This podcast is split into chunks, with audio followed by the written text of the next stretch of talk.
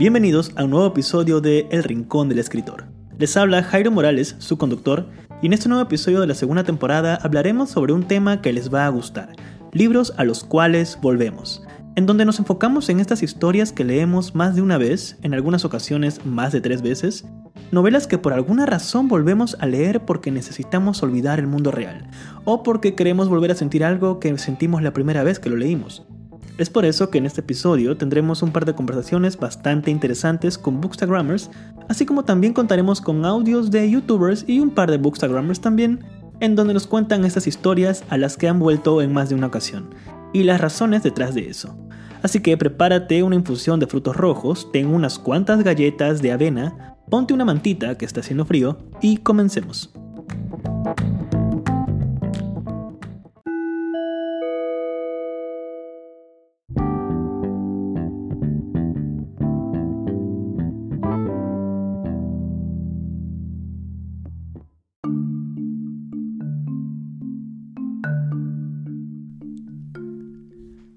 Como les venía comentando, en este episodio vamos a hablar de esos libros a los cuales volvemos una y otra vez. Lo cierto es que estuve pensando al respecto y particularmente pienso que las razones por las cuales volvemos a leer ciertas historias son las mismas razones por las cuales extrañamos ciertos momentos de nuestra infancia o adolescencia. No es por esos momentos del pasado exactamente, sino por todo lo que sentíamos, o quizás por todo lo que aún no sentíamos. Resalto estas dos últimas palabras. Hay libros que con solo ver la portada somos transportados a un momento exacto, a un aroma detallado o incluso a un sonido particular. En mi caso, me sucede que con los dos primeros libros de Haruki Murakami titulados Escucha la canción del viento y Pinball 1973, me viene a la mente el sonido del mar y el recuerdo de la sensación de estar enamorándome después de mucho tiempo ubican esa sensación como de electricidad, como si de pronto te dieras cuenta que tienes mucha suerte y has descubierto que a la persona que te gusta, tú también le gustas. Me refiero a esa sensación. Bueno, yo estaba de visita en la casa de mi abuela en la costa norte del país cuando leí los dos primeros libros de Haruki Murakami. Y cada vez que me topo con esos libros recuerdo esas semanas y esas emociones que sentía. Días tranquilos, ligeros y llenos de mucha comida, lo cierto es que desde esa vez he vuelto a leer los libros más de cinco veces, porque me transmiten esa sensación de calma, de verano, de la ligereza que por un momento no hay problemas y solo existe amor. Por supuesto, puedo seguir hablando de los libros a los cuales regreso siempre, pero por estos momentos ahora conoceremos a Carolina, una bookstagrammer con quien tendremos la primera conversación de este episodio. Entonces, como les iba comentando, esta primera conversación que vamos a tener con esta bookstagrammer, que conozco de hace poco, se llama Carolina, y nos acompaña en esta ocasión para hablarnos de ese libro o libros que siempre lee cuando necesita volver a algún lugar o algún sentimiento. Hola Carolina. Hola, ¿qué tal? ¿Cómo estás? Carolina, por favor, preséntate para nuestros oyentes. Hola, ¿qué tal? Mi nombre es Carolina. Mi cuenta de Instagram es DJ Books y me encanta la lectura y me gusta compartirlo con los demás. Bueno, como iba conversando hace un rato acá en el inicio del podcast, eh, estamos hablando el día de hoy sobre esos libros a los cuales siempre regresamos, por alguna razón. Sin, en especial. Puede ser un cuento, puede ser una novela gráfica, puede ser una novela enorme, en verdad. Eh, Carolina, cuéntanos si tú tienes esos libros a los cuales tú regresas y si tienes esta historia a la cual de alguna forma u otra siempre tienes en tu cabeza y has leído más de una vez. A ver, si tengo libros, podría ser... Em, tengo dos en mi cabeza ahorita que me puedo recordar. Y uno de ellos es El amor en los tiempos del cólera. Genial. Y el otro es El principito. Ok. Cuéntanos por qué El amor en los tiempos del cólera. A ver, el, eh, el amor en los tiempos del cólera yo lo, yo lo leí hace mucho ya. Volví a leer ese libro, no sé, creo que me daba curiosidad volver a leerlo o tal vez creo que no me acordaba muy bien de qué trataba, pero sabía que me había gustado. Claro. Entonces le di una releída más y me volvió a encantar, me encantó bastante me causó mucho, no sé, era, era una sensación creo que completamente distinta a la que yo había sentido cuando la primera vez. No lo recordaba de esa manera. Y, y esa fue lo que sentí con eh, El amor en los tiempos del cólera. El otro libro que también leí fue El Principito. Eso sí, lo releí, Pero eso lo leí por otro motivo, porque eh, como estaba en Instagram y, veía muchos bookstagramers y hablaban del principito y eso, yo no sentía, yo me acordaba que yo no sentía que había sido tan tanto para mí, o sea, no sentí que me había impactado tanto. Que había sido tan significativo. Pero le volví, claro, o sea, no, tal vez era porque lo leí de muy, de muy, muy, muy joven y entonces como que dije, no, pues no le di tanta importancia. Claro. Lo volví a leer por ese mismo motivo, para decir, ¿y por qué yo no lo sentí? O sea, ¿por qué todos hablan también de él y, y, no? Porque hay bastantes que hablan del principito, que, que, te da. Entonces yo dije, ya, vamos a leerlo nuevamente. Lo volví a leer y, y, me pasó eh, completamente lo contrario. En mi cabeza se quedaron los pensamientos de esas dos relecturas que fueron El amor en los tiempos del cólera y El principito. Qué genial. Y, cuéntame, ¿y en algunas ocasiones en donde de pronto, digamos, el mundo se hace totalmente saturado o necesitas pausa en medio de toda esta aceleración que hay, ¿estos dos libros que mencionas son los que vuelves siempre o, o, hay uno más en el cual siempre estás pensando? ¿En qué momentos acudes a cualquiera de estas dos novelas? Verás, posiblemente sea que yo siento que las historias con el tiempo van cambiando. O sea, los, libros con el tiempo van cambiando porque tú vas cambiando. Entonces, una persona cambia, se llena de experiencias, se llena de cosas, y cuando tú vuelves a leer un libro ya simplemente cambia contigo, porque la manera en que lo ves ya no es la misma, ya no es la misma manera en que lo ves. Entonces, esos momentos en que tal vez siento que ya ha pasado una que otra cosa que me ha dejado como que decaída o que siento muy estresado, que me siento muchas cosas encima, entonces es como un momento para para encontrar o relajarme o distraerme un poco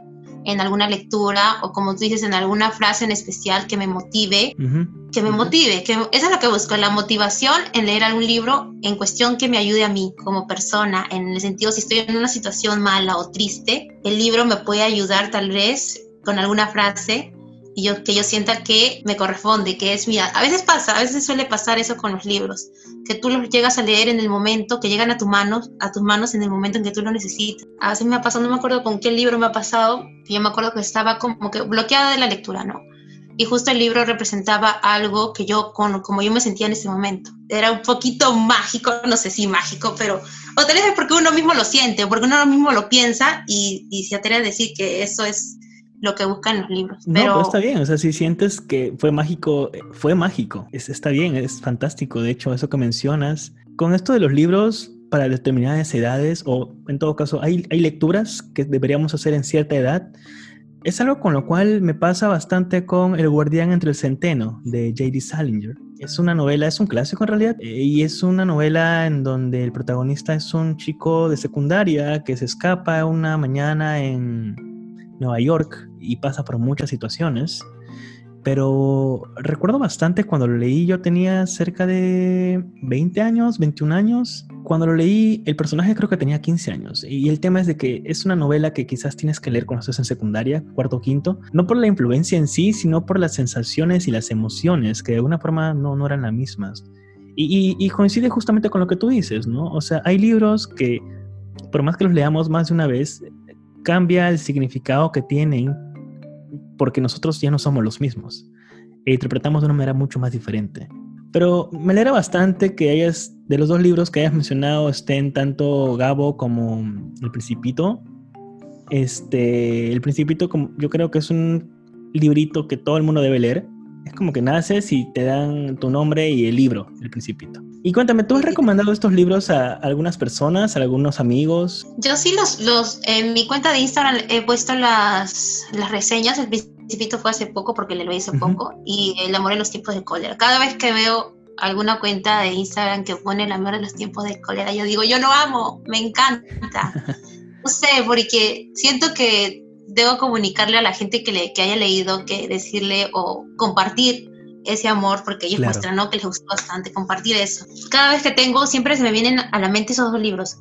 El Principito lo, por lo último que lo leí y El amor en los tiempos de cólera porque se me quedó, se me quedó grabado. O sea, la segunda vez que lo leí se me quedó completamente grabado y dije, genial. este va a ser una lectura que siempre me voy a acordar. Y bueno, esto sería eh, todo en, en esta conversación. Carolina, muchas gracias por tu colaboración, gracias por aceptar la llamada. Despídete, por favor, dándonos también nuevamente tu usuario de Instagram para que las personas que te escuchan te pueden seguir. Eh, bueno, muchas gracias por invitarme. Eh, nada, mi nombre es Carolina.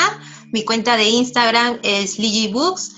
Y, y nada, espero que todas las personas que tengan algún libro que les haya interesado anteriormente puedan volver a releerlo porque es completamente distinto de acuerdo a la edad que uno tiene también. Eso sería todo.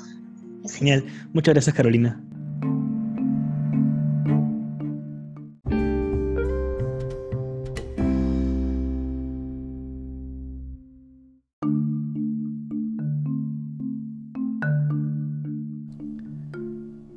Creo que en este episodio van a haber muchas recomendaciones de libros, así que les sugiero agarrar un lápiz y un papel y ponerse a anotar todos esos libros que escuchen. Como escuchábamos en la conversación con Carolina, ella tiene los libros El amor en los tiempos del cólera y El Principito como esos títulos a los cuales vuelve. Ahora escuchemos el audio de Lali Arce, booktuber y bookstagrammer que se dedica desde hace algunos años a difundir la pasión por la lectura. Hola, ¿cómo están? Soy Lali Arce, soy una booktuber peruana. Esto quiere decir que tengo un canal en YouTube en donde hablo de libros. También tengo diversas redes sociales como TikTok, Instagram, Facebook, Twitter. En todas ellas me encuentran como Lali Arce 1110 y en YouTube simplemente como Lali Arce. En cuanto a la pregunta de a qué libros siempre vuelvo, realmente los tengo súper marcados y son en realidad sagas. Percy Jackson, La Selección, Trono de Cristal, realmente son libros que pueden conmigo y que siempre, siempre, siempre estoy volviendo a leer. En el caso de Percy Jackson, realmente soy muy fan de la saga desde hace muchos años y cada enero, para empezar bien mi año lector, empiezo leyendo la primera saga de estos libros que consta de cinco de ellos, que son el ladrón del rayo, El mar de los monstruos, La maldición del titán, La batalla del laberinto y el último héroe del Olimpo. Realmente los leo en cualquier formato que tenga disponible, ya sea en los libros en físico, en español, en inglés o en audiolibros. Soy muy fan, ¿por qué? Porque toca temas de mitología griega, mitología romana.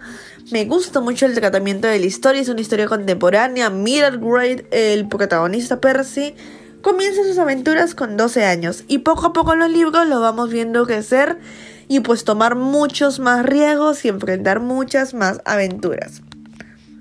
Además de esto, porque soy muy fan de la mitología como tal. Me sé casi que los libros de memoria, pero igual yo sigo volviendo a ellos porque me dan felicidad. Realmente soy muy fan de los personajes y de la historia que se desarrolla. Así que definitivamente se las recomiendo a todo el mundo. Además, el autor que es Rick Riordan tiene varias sagas de mitología nórdica, mitología egipcia, mitología griega y mitología romana. Por otro lado, otra saga a la que siempre vuelo es La Selección. ¿Por qué? Porque es una mezcla de distopía con historia de princesas que realmente pueden conmigo. Esta es una saga de libros, son cinco en total, en el cual vamos a ir a un mundo distópico, en el cual ya ha pasado la Tercera Guerra Mundial, pero la población es como si hubiera retrocedido un poco, están con el tema de las monarquías, están divididos por castas, cada casta tiene una misión que cumplir y está basado en profesiones. Hay castas que son profesores, castas que son los artistas, la realeza y así sucesivamente. ¿Cómo les podría resumir esta saga? Básicamente diciéndoles que es una mezcla entre American Next Top Model y The Bachelor. ¿Por qué? Porque dentro de este mundo distópico tenemos a la realeza quienes organizan la selección.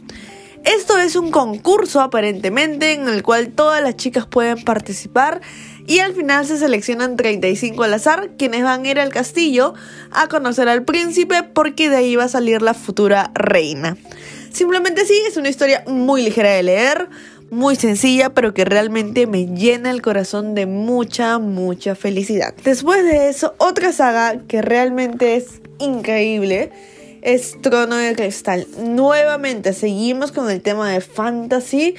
Esta es una saga cuyos personajes van evolucionando a lo largo de cada libro, son ocho libros en total, más algunas historias cortas. El tema de estos libros es que la protagonista es Selina Sardothian, ella es una chica que aparentemente era la asesina más poderosa de todo el reino, nadie sabía su edad ni quién era ella, o sea, no tenían idea de que era una mujer ni que era tan joven. hasta que es capturada. El libro inicia básicamente cuando ella ya está cumpliendo su condena en las minas de sal, está como esclava, y el príncipe del lugar la manda a sacar. Porque el rey está pidiendo que hagan un concurso para pues denominar quién es el asesino del rey y el príncipe quiere que esta chica sea su campeona. Y poco a poco en el primer libro vamos a ir viendo una batalla, hay involucrados muchos elementos de fantasía, demonios, portales, criaturas místicas, poderes, faes, muchas, muchas cosas que realmente hacen a la historia muy poderosa, tiene muchas batallas, cambia formas, de verdad hay un sinfín de personajes que realmente te van a llenar el corazón y otros más que te van a hacer sufrir. Así que sí, estas son las tres sagas a las que siempre vuelvo. Tengo muchos más libros que realmente me llenan el corazón. Pero sobre todo estos son los que suelo releer o que ya he releído bastante. Así que pues, esa es toda mi intervención por hoy. Muchas gracias por la oportunidad y espero que nos volvamos a escuchar. Muchas gracias Lali por contarnos sobre los libros a los que vuelves siempre. Bueno, sagas literarias. Quiero hacer un énfasis en uno de esas sagas que ella mencionó, el de Tronos de Cristal, de la autora Sarah J. Maas. La verdad es que siempre que entro a una librería, sus libros me observan y me piden que me los traiga a casa.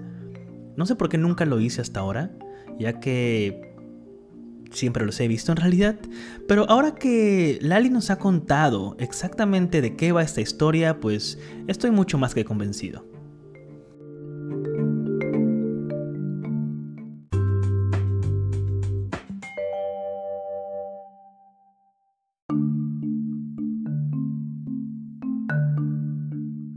Continuando con audios enviados por personas increíbles, tenemos a Jesús, del canal de YouTube Nerd Geeks, quien nos contará sobre esas historias que siempre tiene en mente cuando las cosas se ponen un poco grises.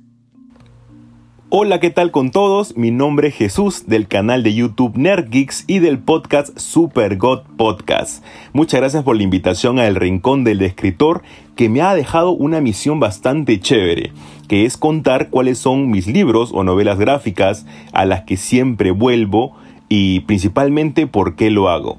Eso es muy difícil y desde que Jairo me lo había comentado, eh, comencé a pensar de cuáles eran estos libros en específico o más en mi tema, eh, cuáles son los cómics o novelas gráficas. Y el primero que se me venía a la mente era uno que me gusta muchísimo, que se llama Black Sat, de Juan Díaz Canales y Juanjo Garnido. Eh, Black Sat es una novela gráfica que inicialmente debería de haber sido, en todo caso, española, pero que tiene su nacimiento en Francia. Esta historia trata de un detective dentro de una ciudad que todos son animales, pero animales con características humanas. Él tendrá que enfrentar un montón de casos, esta especie de gato o pantera en muchos casos, en el cual tendrá que lidiar temas de racismo, temas de drogas, de prostitución, etcétera, bastante en el estilo eh, ochentero, combinado un poco con el jazz. Entonces ya esa onda de Nueva Orleans eh, siempre la tenemos presente en esta historia. ¿Por qué siempre regreso a ella? Porque me parece que es una historia que es bastante fuerte a pesar de ser una novela gráfica que tal vez de manera errónea muchas personas pueden pensar que es algo infantil y es todo lo contrario. Hay temas del Ku Klan que son muy fuertes y que te ayudan a entender de manera caricaturesca que el ser humano es una persona muy cruel y que muchas veces el único modo de poder eh, ir en contra de esto es eh, con nosotros reflexionando acerca de lo bueno de la vida. Es por eso de que tal vez es una de las novelas gráficas que más me gusta. Luego pasando ya al tema de superhéroes, también hay novelas que destacan un montón. Eh, ustedes pueden pensar que tal vez los X-Men no tienen tanto que ofrecer en temas fuertes o que te puedan dar un nivel de lección. Y es todo lo contrario. Ellos son los outsiders o los desadaptados del universo de Marvel y siempre tienen una historia bajo el brazo que te puedan sorprender. En este caso yo siempre regreso a eh, Dios ama, el hombre mata.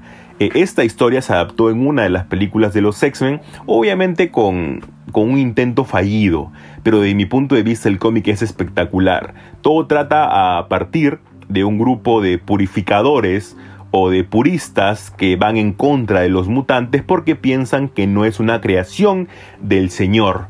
Entonces matan, eh, iniciando nada más la novela, a dos niños mutantes y los cuelgan en un parque.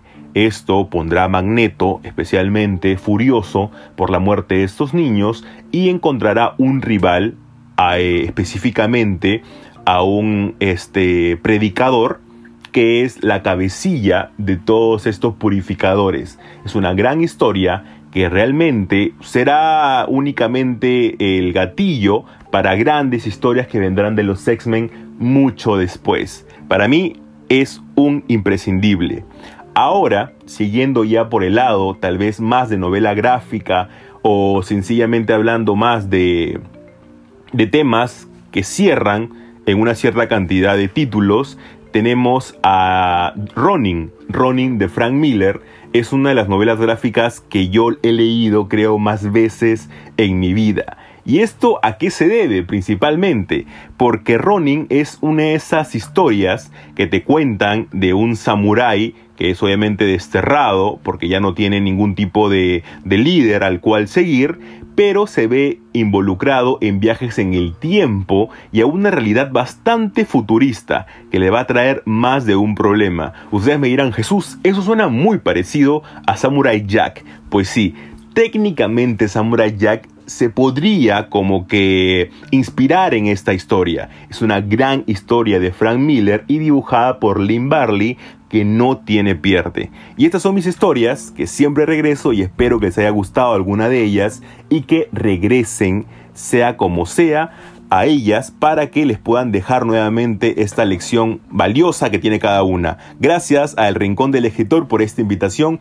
y un fuerte abrazo a todos. Me pueden encontrar en Jesús-Nergix en Instagram. Chao. Muchas gracias por contarnos todo esto, Jesús. La verdad es que me parecen muy fantásticas estas historias que has mencionado. Debo confesar que Black Sat se encuentra en mi lista de historias por leer desde hace mucho, mucho tiempo. Y ya que mencionamos esta novela gráfica, quiero contarles que Jesús habla más a fondo de esta historia y de muchas otras en su canal de YouTube, así que les recomiendo visitarlo si es que buscan historias interesantes. Ahora, pensando un poco más en novelas gráficas, creo yo que una de las novelas gráficas a las cuales siempre vuelvo es el de Sandman, de Neil Gaiman una historia que sigue al dios del sueño y la relación que tiene con los humanos y sus hermanos denominados los Eternos.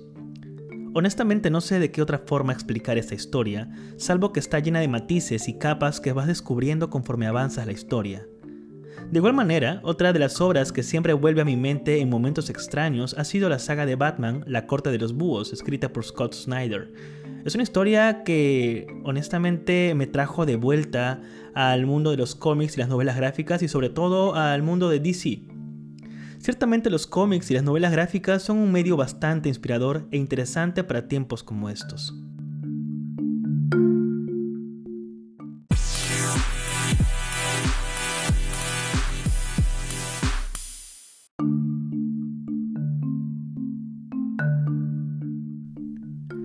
Ahora vamos con nuestra segunda conversación de este episodio. Esta vez llamamos hasta Santiago de Chile para conversar con Catalina, una amiga que tengo desde hace varios años, pero que por alguna razón aún no nos hemos visto en persona. Se podría decir que nuestra amistad se fortaleció con clics, likes, libros de Gaiman, Douglas Adams y tatuajes que dicen Make Good Art. Y ahora en esta segunda conversación del podcast nos acompaña Catalina, una gran amiga que tengo que nos habla desde Santiago de Chile. Hola Catalina. Hola Jairo. Cuéntanos, por favor, ¿cómo estás? Y preséntate a los oyentes. Bueno, yo soy Catalina, estoy un poco nerviosa, es un poco gracioso esto, porque estábamos hablando hace como ya como 15 minutos. ¿Qué hago yo? Eh, yo soy profesora de inglés, pero no me dedico a eso, trabajo en algo completamente distinto y en el fondo lo que más dedico tiempo y esfuerzo y amor es a todo lo que tenga que ver con la literatura. me gusta mucho escribir, eh, eh, no lo llamaría crítica, son más bien comentarios sobre libros. Eh, me gusta mucho escribir ficción, ensayos y leer todo el tiempo.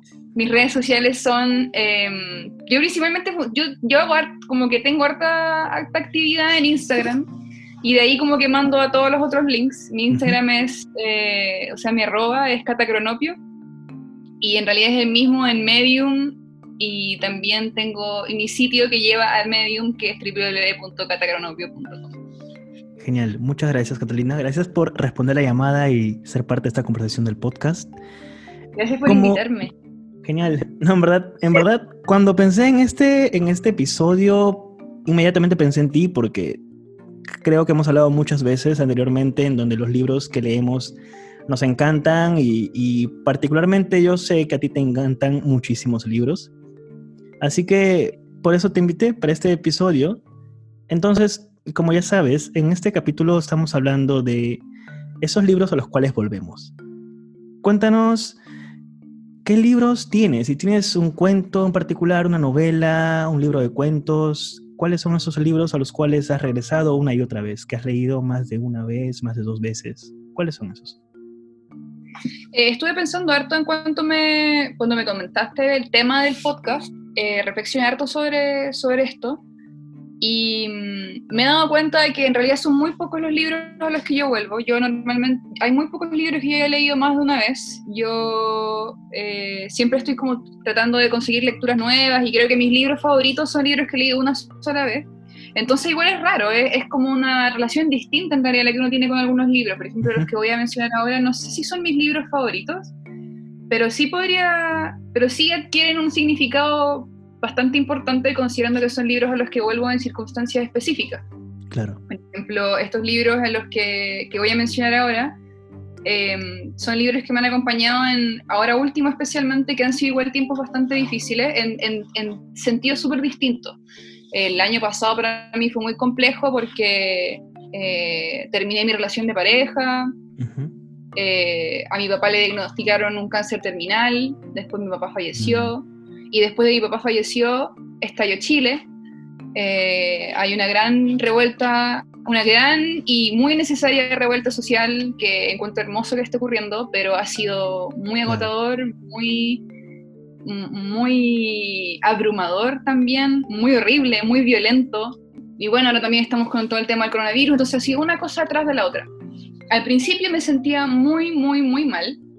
Sí, imagino. Y eh, para, para poder un poco busqué mucho, trataba de encontrar algo como que me hiciera sentir un poco mejor y el libro que encontré y al que acudí fue eh, Matadero 5 de Kurt Vonnegut. Wow, ok.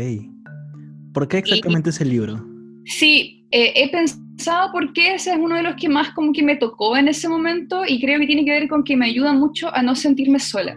Eh, Matadero 5 es un libro también que narra algo como una evidencia espantosa. Sí. Eh, y es tan espantosa que realmente el narrador del libro no le queda otra que tomársela como con... que ni siquiera sé si realmente podría llamársele con humor. Pero, pero la situación es tan desesperanzada que hay circunstancias en las que realmente no se puede hacer más que reír. Eh, pero, pero es como una risa desesperanzadora también, no es, no es una risa como gozadora pero, pero me ayudaba, me, me ayudó mucho a sentirme menos sola, eh, me ayudó el, el, un poco el ver como algo tan espantoso como presenciar una masacre, que en el fondo es lo que le pasa, a, le pasa al autor y también le pasa al protagonista de Matadero 5, eh, se puede transformar en una, en una obra también tan llena de gozo estético y, y de imágenes tan claras imágenes, como analogías tan precisas. Hay una línea que me gusta mucho, que hoy yo probablemente la voy a citar pésimo, debería leerla y no, la tengo a mano. Dile igual, no problema. Eh, aunque se la puedo buscar ya para... para porque ya mientras, mientras la buscas, yo puedo añadir, por ejemplo, que para los que nos están escuchando, es bastante curioso que menciones que en estos tiempos, llamémoslo oscuros, en los que has tenido que pasar, menciones como un libro eh, Matadero 5, porque justamente es un libro que fue escrito por esta vivencia de su autor, de Kurt Vonnegut.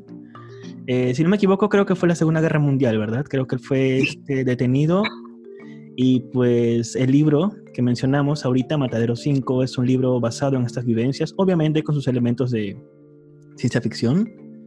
Eh, particularmente leí el libro unas dos veces y la primera vez que lo leí recuerdo que la sensación que me transmitía era una sensación de desesperación pero conforme me acercaba al final y conforme iba entendiendo mucho mejor lo que hacía el protagonista, el de, porque no era algo lineal, era siempre algo que saltaba entre una, el pasado, el presente, el futuro, me di cuenta de que de alguna forma era la, la manera del autor de poder dejar un mensaje de esperanza en el sentido de que no importa lo que pase, no importa lo oscuro que sea todo, al final, eventualmente, siempre te quedas con los momentos o los recuerdos positivos. Al menos eso es la, la, la, con lo que yo me quedé. No sé si estoy equivocado, hace tiempo que no lo he leído, lo leí hace unos cinco años en realidad, la, la última vez que lo leí.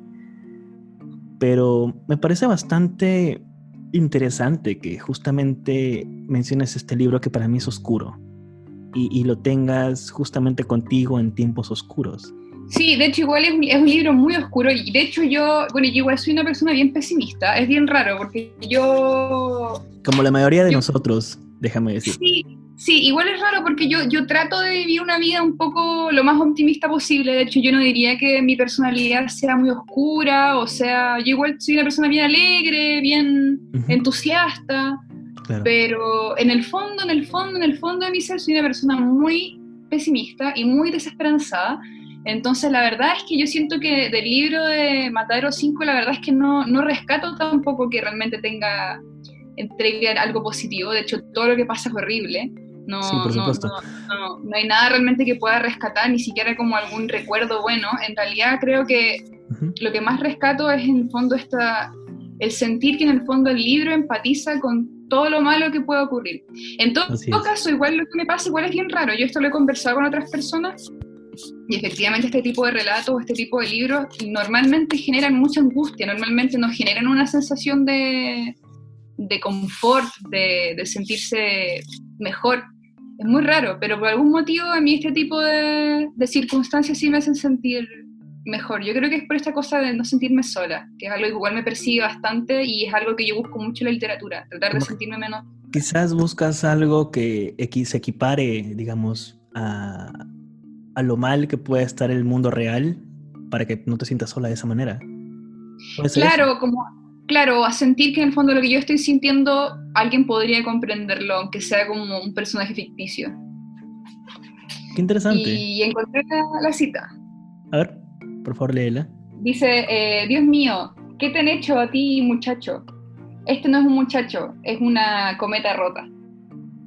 es cuando, cuando el protagonista llega como, se encuentra como con otro grupo de, de, de prisioneros de guerra Uh -huh. Y está tan deshecho, está tan flaco. Más encima, este personaje ni siquiera tiene como algo heroico. Era un, era un tipo que no iba a pelear, era un tipo sí. que iba como ayudante. Se dejaba de llevar por todo, en realidad. Sí. Y quedó abandonadísimo, no sabía ocupar armas. Era, era un fracaso, incluso como, como intento de guerrero. Era, era un fracaso. Entonces uh -huh. llega ahí todo desarmado, sin zapatos, escuálido. Y claro, lo ven y, y, llega a dar pena entre la misma gente que ya era, estaba en una situación realmente deplorable. Y me gusta mucho esa, esa, esa analogía como de la cometa rota. Por algún motivo me, me gusta muchísimo. La, es terrible, pero me gusta Totalmente, mucho. totalmente. De hecho, de, de, ese libro yo rescato dos frases. Una es que la he visto en tantos tatuajes, que es... Creo que en esa versión en inglés que tú tienes, eh, creo que hay un dibujo de una lápida, ¿verdad? Ay, sí, también esa frase es muy buena. Es, esa frase es tan brutal que creo que iba... ¿Cómo era? Esa me la sé, era... Anything hurts? No. Eh, every, eh, everything was beautiful and nothing hurt. Todo fue hermoso y nada dolió. Fue, es, es, es, una frase que he visto tatuada en tantas, tantos brazos. En realidad eh, es una frase que me interesa bastante. Y luego esta, esta escena que tiene con los, no sé, son alienígenas, marcianos, creo, los seres. Sí, sí, sí, sí, sí. sí. Eh, sobre el ámbar de la vida, mencionan cómo, cómo es la vida y, y, y hablan del ámbar, de, el, el mineral este, no sé qué es. Hacen esta analogía de la vida y de cómo el paso del tiempo. Es un libro que quizás, ahora que lo mencionas tú, yo percibí ciertos, ciertas cosas positivas, creo. Pero quizás me toca leerlo nuevamente, porque yo creo que también en una, justamente en una conversación que tenía anteriormente, mencionábamos este detalle de que cada libro, conforme lo lees en distintas etapas de tu vida, tiene, tiene un significado totalmente diferente. Puede ser oscuro, inclusive, como puede ser quizás mucho más ligero, mucho más iluminado años después de haberlo, de haberlo leído la primera vez. Pero nuevamente sí. me parece increíble esto que mencionas. igual creo que yo también puedo ser efectivamente muy pesimista. Puede que efectivamente hayan, hayan cosas que se pueden rescatar. De hecho, ahora que mencionas lo que hablaban los marcianos, en realidad igual decían cosas que se podrían interpretar de una forma más positiva. Eh, porque recuerdo que ellos decían que en el fondo todo existía simultáneamente. Claro. Entonces existía, existía todo el horror, que esa guerra estaba constantemente ocurriendo, pero al mismo tiempo las cosas que eran menos horribles también estaban ocurriendo constantemente. Entonces, da, da para pensar. Totalmente. De hecho, estoy casi seguro que deben haber ensayos sobre este libro en particular, sobre todo porque Kurt Vonnegut era muy famoso por su... ¿Cuál sería la palabra para describirlo? E, El, cinismo que tenía frente a las cosas, el, burlarse de todo, de alguna forma. Sí, creo que el cinismo es una buena palabra. Sí. Qué genial que nos hayas contado. ¿Y hay algún otro libro, aparte de Matadero 5, que te está acompañando en estos tiempos? Sí, sí, aparte, bueno, Matadero 5 me acompañó como en la parte más depresiva, podría decir, en la parte donde realmente me sentía muy, muy mal. Y después en la parte en la que me, empecé a sentir muy abrumada y que ya realmente quería eh, leer algo que me, fuese como un poco como un bálsamo de emociones para, para, todas estas emociones espantosas que estaban ocurriendo mientras, mientras la Policía Nacional asesinaba gente en las calles. eh, fue este, El gato que cayó del cielo, de Takashi Hiraide. En inglés se llama The Guest Cat. Lo he escuchado, mas no lo he leído. Es un libro muy bonito. Es un libro, de hecho estaba repasándolo porque no me acordaba exactamente de la trama y la verdad es que es un libro muy... Eh, es, muy tranquilo, realmente es muy tranquilo. No pasan grandes cosas, eh, no, por eso también la trama no la recuerdo mucho, es muy cotidiano, pero creo que precisamente fue por eso que me gustó tanto, porque no, en el fondo la trama es una pareja japonesa a la que, que, van pasando muchas cosas en su vida. Eh, de hecho, no tienen grandes conflictos entre ellos. Se muere un amigo de uno de los de, los, de, la, de la pareja. Eh, y bueno, y lo más importante es que llega un gatito, un gatito que vivía en, que era de otra casa, y este gatito empieza a pasar tiempo en la casa de ellos y empieza a cambiar un poco la rutina, eh, se empiezan a encariñar mucho con el gatito. Ah, ok, ok. Y en el fondo van narrando lo que pasa, que en el fondo quieren cambiar. En realidad no pasa nada muy, muy fascinante, pero está muy bien escrito, eh, tiene muchas imágenes de la cotidianidad japonesa y al menos a, mí, uno de los momentos más felices hace poco fue cuando precisamente estuve en Japón. Entonces, eh, eh, me, trajo todas esas imágenes que me, reconfortaron muchísimo en un momento, como me, regresaron a, ese lugar que disfruté tanto, que me hizo tan feliz. Y, a la vez también la, lo que se narraba era como muy bucólico, eran muchas imágenes de mucha luz, los árboles, la naturaleza, el gatito. Claro, qué genial. ¿Cómo, cómo se llama nuevamente el libro? En español se llama El gato que cayó del cielo. Y en inglés se llama Sí, El gato que cayó del cielo de Takashi Hiraide. Qué interesante. De hecho, ahora que lo mencionas, eh, por, un, momento pensé que era este libro que leí también hace un par de años que se llama The Traveling Cat Chronicles, las crónicas del gato viajero. Ahorita no me acuerdo el autor, pero es, un libro de igual manera como tú lo describes. Es el autor japonés también. Este, pero recuerdo bastante que era un libro igual, sencillo, tranquilo, que de alguna forma servía para, no sé, pasar el tiempo o de alguna forma sentirte mejor. Ya, tengo acá el nombre de la, es una autora, Hiro Arikawa se llama. Y el título en español, por alguna razón, que no sé por qué, es A Cuerpo de Gato. Dios mío, no sé. Va. En inglés es The Traveling Cat Chronicles. Creo que habría quedado mejor las crónicas del gato viajero. Sí, yo también creo. Sí. Pero. Yo estaba, confirmando acá el nombre y en español es El gato que venía del cielo. Sí, lo acabo de ver. De la editorial Alfaguara. Para los interesados que nos están escuchando ahorita. Lo pueden buscar. Oye, qué genial, qué genial que justamente en tus libros que te salvan, por decirlo de alguna forma, esté un, un autor japonés. Sí, y tengo otro. Tengo otro por más. favor. Dale, dale, cuéntanos. Y que también es un poco por los mismos motivos. Este es un poco más apasionado. Se llama. Uy, no me acuerdo cómo se llama en español. Se llama. En inglés se llama The Great Passage de eh, Shion Miura, La Gran Travesía. Y es también el relato de, de una persona que es como un editor y, se le encomienda la misión de crear un diccionario. Entonces, y junto a un equipo que tienen que sacar adelante un diccionario en japonés. Y habla mucho de las palabras, del lenguaje, y algo también bien bello es, es un poco, muestra mucho esta cultura del esfuerzo en, lo- en Japón. Claramente, toda esta cosa como, de, del- de la como del perfeccionismo de los japoneses, Claro. de, de ese esfuerzo así como excesivo, también tiene sus cosas negativas. Pero, pero por eso que muestra como el lado, el lado amable, el lado... eh, a mí me gusta mucho la, la pasión que se nota en los personajes eh, que, que invierten en, en hacer este diccionario, el compromiso y todos los, los pequeños eh, detalles cotidianos que van ocurriendo también mientras lo preparan. Y estoy haciendo trampa, porque estos no son libros que me he leído dos veces, porque insisto, hay muy pocos libros que me haya leído más de una vez pero son libros a los que volvería ahora, de nuevo. O sea, si esto sigue así, tan caótico como está, volvería a leer estos libros. Y, y si me volviera a ocurrir algo, algo, algo malo, estos son libros que pienso que me podrían reconfortar. Qué interesante. De hecho, es bastante, bastante oportuno este mensaje que nos das de con tus libros. Como una pequeña, un pequeño paréntesis, quiero mencionar el libro que acabas de mencionar ahorita de Shion Miura, La Gran Travesía. Tengo que mencionarlo porque al parecer nadie lo ha editado al español, salvo una editorial española que se llama Nocturna Ediciones. La tradujo hace un par de años. Eh, la traducción fue por Rumi Sato. Y bueno, la pueden encontrar, en, asumo que en cualquier librería. No sé si en Chile tendrán ediciones de esta, de esta editorial de Nocturna Ediciones. Acá en Perú sé que hay. En Lima la pueden encontrar en la librería Comunitas. No me están pagando para decir esto, pero lo he visto un par de veces ahora que veo la portada. Eh, de hecho, la portada está bonita. La portada es una ilustración de la ola de Kanagawa, de Hokusai, y un gato con libros. Mm, No, yo, yo nunca lo he visto acá en Chile, la verdad. De hecho, este lo compré en Japón, entonces también, y lo tengo en el, en el Ah, envoltorio. está en, está en japonés. No, no, no, no, no, está en, en inglés, pero como lo compré en el idioma japonesa, lo envolvieron en... en Ah, mira tú. Le colocan como una chaquetita, porque ves que los japoneses le colocan fundas a todos, Sí, a todo. entonces Sí. le colocaron una funda en mío y no se la ha sacado y probablemente no se la saque jamás. Qué genial.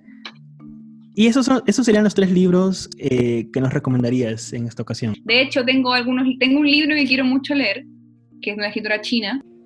Está en español. Este lo tengo en inglés, pero está en español. Se llama Cartas desde Montmartre y es de Qiu Miaojin. Es una escritora lesbiana, era una escritora lesbiana china.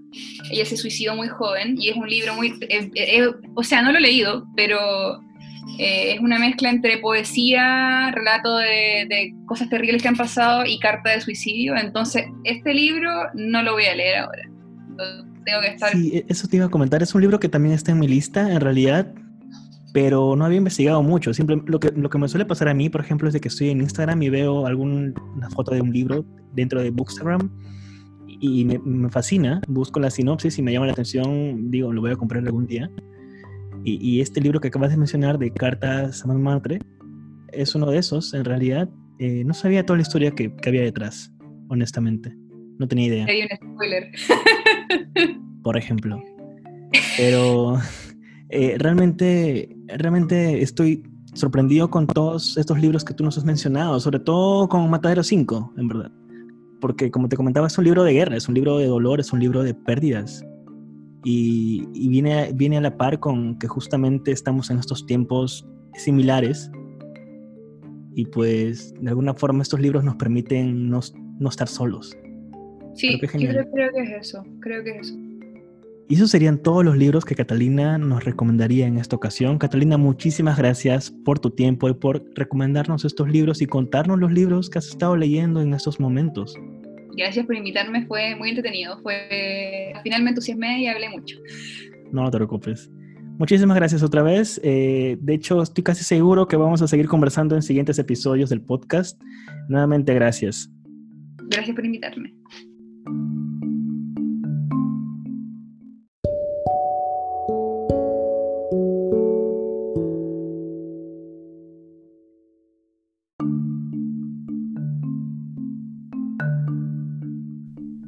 Como ya se habrán dado cuenta, este episodio es bastante especial porque cuenta con la colaboración de varias personas.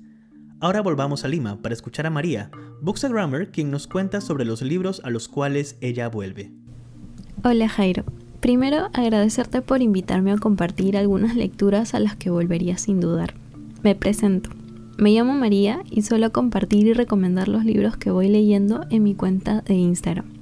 Y me pueden encontrar ahí como arroba recomienda.lee. Bueno, en realidad cuando se trata de volver a algún libro, suelo hacerlo con los que son de cuentos, porque aquí las historias se cierran en un tiempo muy corto, por lo que se disfrutan mucho. Así que principalmente recomendaría dos. La palabra del mudo de Julio Ramón Ribeiro y la compilación de cuentos de Pilar Dugui. Ribeiro para mí es un maestro del cuento, siempre con historias que nos mantienen en vilo y con giros que nos sorprenden. Pilar Dugui, por otro lado, tiene una variedad de cuentos que van desde lo crudo y real hasta lo místico y fantástico, y que abordan a la ciudad desde una perspectiva que no muchos autores hacen, porque habla de lo que se evita, la pobreza, la vejez, los estereotipos. También hay ciertos libros a los que recurro cuando a pesar de tener muchas ganas de leer, no estoy muy receptiva y me cuesta conseguir concentración. Y creo que para esto siempre me gusta volver a las novelas gráficas. Porque creo que si se nos hace difícil proyectar o imaginar lo que estamos leyendo, el dibujo y la expresión del artista que hay en una novela gráfica pueden ayudar mucho. En particular, recomendaría Maus, un libro de Arte Spiegelman en el que conocemos la historia de su padre, quien fue prisionero en un campo de exterminio nazi, y de cómo este hecho lo marca. Es un libro que particularmente a mí me conmovió mucho y que aborda la relación también de padre e hijo. Otra novela gráfica que recomiendo es Persepolis de Marjane Satrapi, que de manera autobiográfica entrelaza su historia con la historia de su país, Irán, y cómo éste se convirtió en lo que es ahora, un país que dista mucho de la libertad con la que se vivía antes. Si ya leyeron ambos, en esa línea igual podría recomendar también Blankets de Craig Thompson, que nos cuenta el proceso de maduración, el primer amor y el peso de la toma de decisiones de un adolescente criado en una familia muy religiosa. Igualmente, me agrada volver a aquellos libros que suelen conocerse más como obras para niños, pero que contienen fragmentos que muchas veces solo se entienden cuando nos vamos haciendo mayores. Por ejemplo, los cuentos de Roald Dahl, como Matilda, Las Brujas o Charlie en la fábrica de chocolate, y que además cuentan con adaptaciones al cine. De hecho, que un libro tenga una adaptación es un factor que hace más amena la lectura. Vi Orgullo y Prejuicio hace muchos años, antes de leer el libro, y fue una de las últimas lecturas que me mantuvo despierta varias madrugadas y a la que de seguro voy a volver, porque la historia y los matices de cada personaje no te dejan ni parpadear. Y por ahí siempre hay un libro al que regresamos para recordar lo que nos hizo pensar en ese momento, para volver a entenderlo y a partir de ahí sentir que nos estamos reinventando. Para mí, ese libro que constantemente extraño y que en estos días quiero releer es Pedro Páramo de Juan Rulfo principalmente por su significado. Es mi libro favorito, el que me devolvió a la lectura constante. Cuando lo escogí sabía, por lo que enseñan en el colegio, que era un clásico, pero había olvidado de qué trataba y creo que eso justamente fue lo que hizo que me sorprendiera tanto. Tengo grabado el momento y lugar en el que dije, wow, este libro es lo máximo. Y si ustedes tienen alguno que los haya hecho sentir así, saben a lo que me refiero. Releer algunas páginas es como regresar a ese momento, con la esperanza de volver a sentir eso que nos cautivó.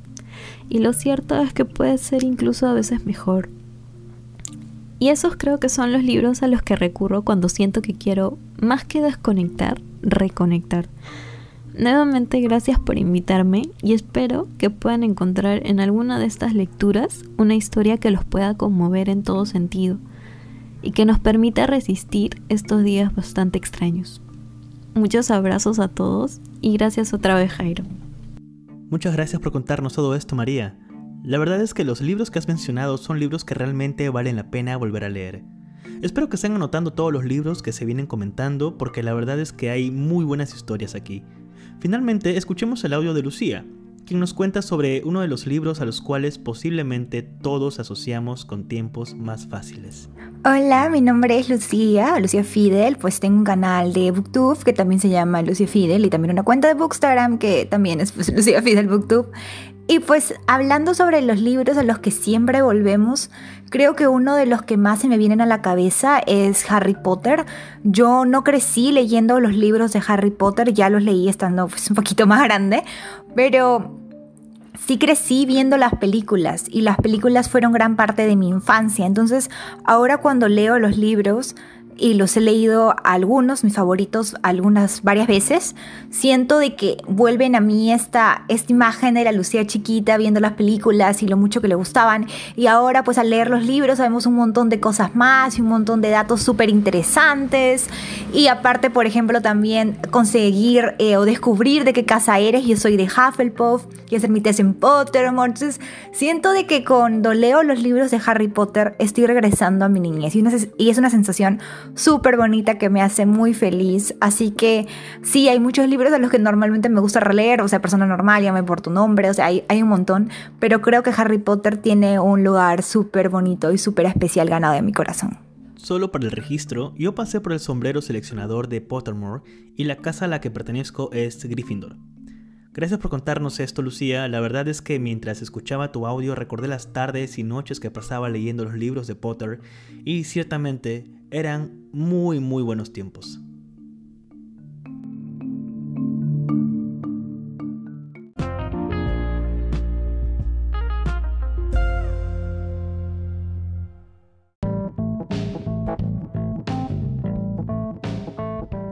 Y esto ha sido todo en este episodio del Rincón del Escritor. Debo decir que ha sido un episodio bastante divertido, en donde descubrí muchas historias y me terminé por convencer de leer algunos libros. De igual manera, viéndolo como escritor, el poder conocer muchos de estos títulos me hace comprender que efectivamente hay bastantes libros por leer y aprender de ellos, desde las ideas hasta las formas en las que están escritas. Y antes de despedirme me toca recomendar una nueva lectura. Sí, yo entiendo que llevamos varios minutos recomendando libros, pero ustedes saben, al final de cada episodio siempre recomiendo un libro. Así que el libro recomendado de este episodio es uno que posiblemente muy pocos escucharon hablar. El libro se titula La librería de las nuevas oportunidades de la autora Anjali Banerjee, publicada al español por la editorial De Bolsillo. Es un libro que leí hace bastante tiempo y creo yo que fue el primer libro que logré convencer a mi mamá para que lo leyera y le encantó. La sinopsis es la siguiente. Jasmine, una mujer de negocios que acaba de divorciarse, es obligada por la tía Ruma a tomar las riendas de su librería infestada por los espíritus. Tan extremo desafío la llevará a confiar en sí misma y hasta volver a creer en el hechizo del amor. ¿Qué les parece? Si les interesa pueden pedirlo en su librería más cercana. Durante estos tiempos difíciles originados por la pandemia, una forma de ayudar a nuestras librerías locales es comprando con ellas. Y bueno, espero que luego de este episodio tengan más ganas de leer libros y sobre todo con inspiración para escribir una historia que tienen en el pecho. Así que abre tu blog de notas, pon algo de música ambiental y pon una palabra tras otra. Yo soy Jairo Morales, esto ha sido El Rincón del Escritor y nos vemos en el siguiente episodio. Chao.